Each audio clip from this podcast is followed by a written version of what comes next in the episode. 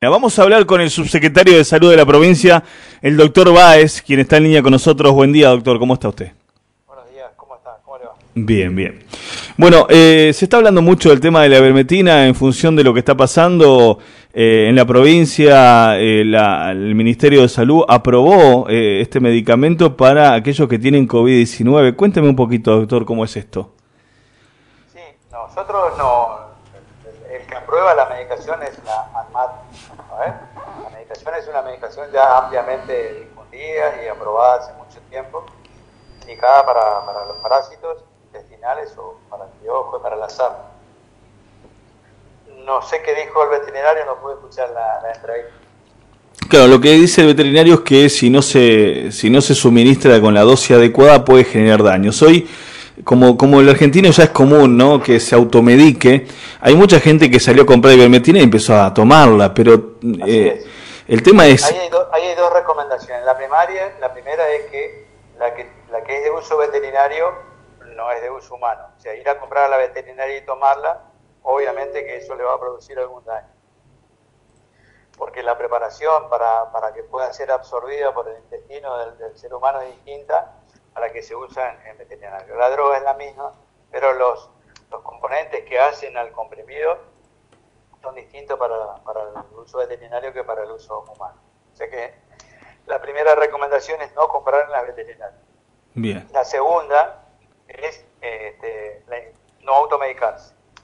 Tiene que consultar a su médico de cabecera o algún médico este, que conozca del tema cuál es la indicación porque la ivermectina, así como cualquiera de los otros medicamentos que, están, que se venden en la farmacia, tienen contraindicaciones, tienen efectos cruzados con otros tipos de medicamentos y que el que lo conoce es el médico el que puede hacer el interrogatorio para saber si puede eh, tomar o no. Bien. Ahora, doctor, ¿no sería mejor informar a la población cuál es la dosis adecuada para tomar para aquellos que eh, intentan buscar esto como un paliativo contra el COVID? nosotros fuimos bien claros en la, en la sugerencia, en la implementación para aquellos que tienen COVID. Estamos preocupados por, los internados, así que para los internados es lo primero que vamos a, indicar. Vamos a, trabajar con los mayores de 60 años y que tengan comorbilidades, que son aquellos de los cuales el COVID este, es probable que le haga mucho, mucho daño. Así que para ellos estamos indicando un comprimido de 6 miligramos cada 10 kilos de peso por día, tomado durante cinco días. Bien, bien. Volvemos a repetir la dosis para que usted, a ver si la, la, audiencia lo puede entender. Mire, yo, yo te sugeriría, como ya, que estamos diciendo que no se automediquen, mm. que vayan a su médico y él le va a indicar de acuerdo al peso que tiene y de acuerdo a la patología que tiene y la interacción con otros medicamentos, cuál es la dosis. Bien. ¿Se entiende? La sugerencia que nosotros hicimos y que figura allí es de uso interno, que es para nuestros hospitales y nuestros, este, nuestros casos. Bien, bien. Eh, digo esto para, para cortar, porque si no yo empiezo a decir cómo tomar y lo más probable es que eh, vayan y se, se compren eh, la medicación y lo tomen porque yo indiqué por teléfono. Si en realidad eso debería hacerlo su, su médico de cabecera. Claro. ¿Se, entiende, no? Sí, sí, sí, sí. Eh, doctor, hace un ratito estuvimos hablando con el, director interino del hospital eh, de aquí, el doctor Vega, quien nos comentó un poquito la situación que se está viviendo. Ya nos habla de una transmisión comunitaria que existe en la, provincia de Misiones y, esta preocupación que hay entre los eh, lo que pasa a nivel oficial y lo que pasa a nivel extraoficial. Es decir, Hoy mucha gente dice, por ejemplo, San Javier no tiene ningún caso oficial, pero el médico confirmó que había 39 ayer positivos eh, que fueron a, la parte privada y se hicieron test rápido. O sea, eh, ¿cómo entender un poquito por qué la diferencia entre los no oficiales y los oficiales y esto que sucede con los números que marean un poquito y que algunos se atreven a decir lo que pasa es que el test no es fiable, entonces no se puede tomar en cuenta? hay una sola historia que es la, oficial, esos son los, casos que aparecen en el parte, en el parte diario. Ahora, si vos me decís que en, una localidad, en un municipio, hay un laboratorio que está haciendo eh, lo que correspondería hacer como es de denuncia oficial, ellos tienen que comunicar al, Departamento de Epidemiología del Ministerio cuáles son los datos de aquellos pacientes que eh, arrojaron el test positivo. Una vez que pasa esto, el Ministerio de Salud hace la validación, se llama, en el sistema, en el CISA, el Sistema Integrado Nacional, y una vez que aparecen en el CISA, recién se confirma el caso y aparecen en el parte diario. ¿Entiendes? Ese es el mecanismo.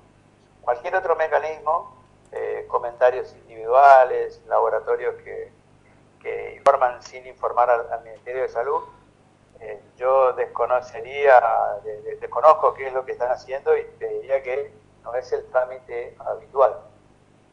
Bien. ¿Se entiende? Por eso es probable que ustedes escuchen una cosa y en el parte aparezca otra. Hay, todo hay, hay toda una, una mecánica creada desde el inicio de la pandemia con esta y con todas las otras enfermedades de denuncia obligatoria que se sigue habitualmente para, para, para, estos casos. Claro, lo que pasa, lo que termina sucediendo a veces es que como no figura nadie en el parte oficial, la gente se relaja y entonces comienza a haber ciertas situaciones que, ponen en tela de juicio si de verdad hay contagiado o no. Entonces hay gente que dice, bueno, yo confío en lo que dice el, parte oficial, no hay ningún caso en San Javier, entonces se empiezan a descuidar cuando en realidad eh, salió hace un minuto a hablar diciendo que hay un montón de casos y que la gente debe cuidarse. Eh, y a veces sucede eso, ¿no? La, gente debe cuidarse no aparezca en el parte, aunque este, esté en un municipio donde no haya casos. ¿Por qué debe cuidarse? Porque eh, cuando aparezca, si no nos cuidamos, van a, vamos a sufrir las cosas que no queremos. Digamos, San Javier específicamente hace poco sufrió la muerte de un trabajador de la salud, muy sentido por, por todos nosotros.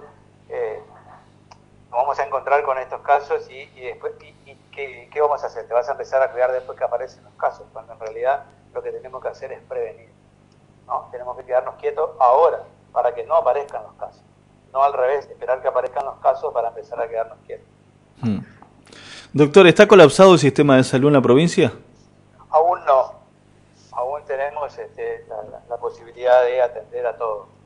Lo que nosotros estamos viendo es un aumento sostenido de casos en parte diario, un aumento importante de casos, y eh, no queremos que nos encuentre en 10 o 15 días con eh, el sistema sanitario en el límite. Así que estamos trabajando a raja tabla insistiendo con esto que te decía recién, no esperar a ver los casos positivos para cuidarnos, sino que cuidarse antes, porque lo que esperamos, lo que, lo que pretendemos es que nuestro sistema sanitario esté cada vez más colgado y no al revés, cada vez más saturado. ¿Existe la posibilidad, doctor, de volver para atrás? ¿Existe la posibilidad? ¿Se está hablando de ustedes desde la Subsecretaría de Salud? Eh, desde el ámbito eh, nacional se está pidiendo ahora el toque de queda a partir de la, de la medianoche. ¿Se está pensando en, en, en funcionamiento en la provincia también? Eso lo están hablando con, el ministro de Salud de la Nación y los gobernadores. Yo no tengo esa, no, no participo de esas reuniones, seguramente eh, va a haber novedades. Eh, nosotros acá en la provincia tenemos una situación distinta al resto del país, así que imagino que el gobernador con el comité de emergencia van a tomar alguna, alguna decisión. Eh, doctor, muchísimas gracias por atendernos. No, por favor, gracias a usted. Hasta luego. Eh, hablábamos con el subsecretario de Salud de la provincia, el doctor Carlos Báez, entonces eh, contándonos un poquito cómo se está usando la ivermetrina y también el tema de, los casos en la provincia de Misiones. Están conversando con el ministro de Salud Nacional, podría haber decisiones estos días, vamos a ver qué pasa. Eh, no está colapsado, dijo el sistema de salud todavía, y explicó un poquito la necesidad de ir al médico y no ir a una veterinaria a comprar ivermectina y empezar a usar.